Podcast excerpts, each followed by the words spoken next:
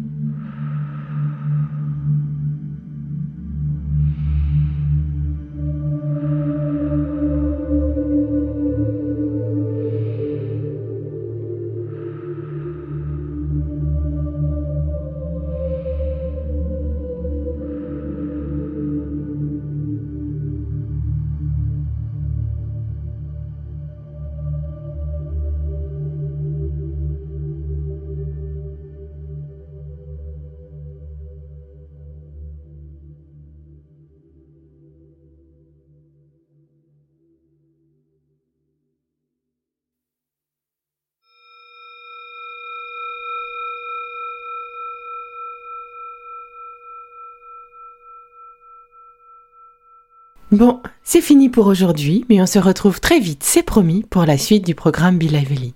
Si ce que je fais vous plaît, continuez de le noter et abonnez-vous pour ne louper aucun de mes futurs programmes.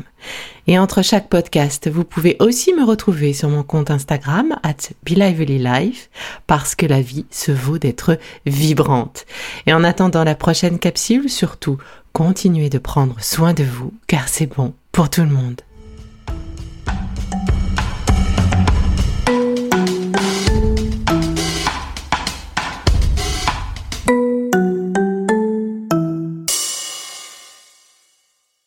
Le contenu que vous venez d'écouter n'est pas un dispositif médical et ne peut pas se substituer à l'avis d'un médecin basé sur votre situation personnelle. En cas de doute, consultez votre médecin.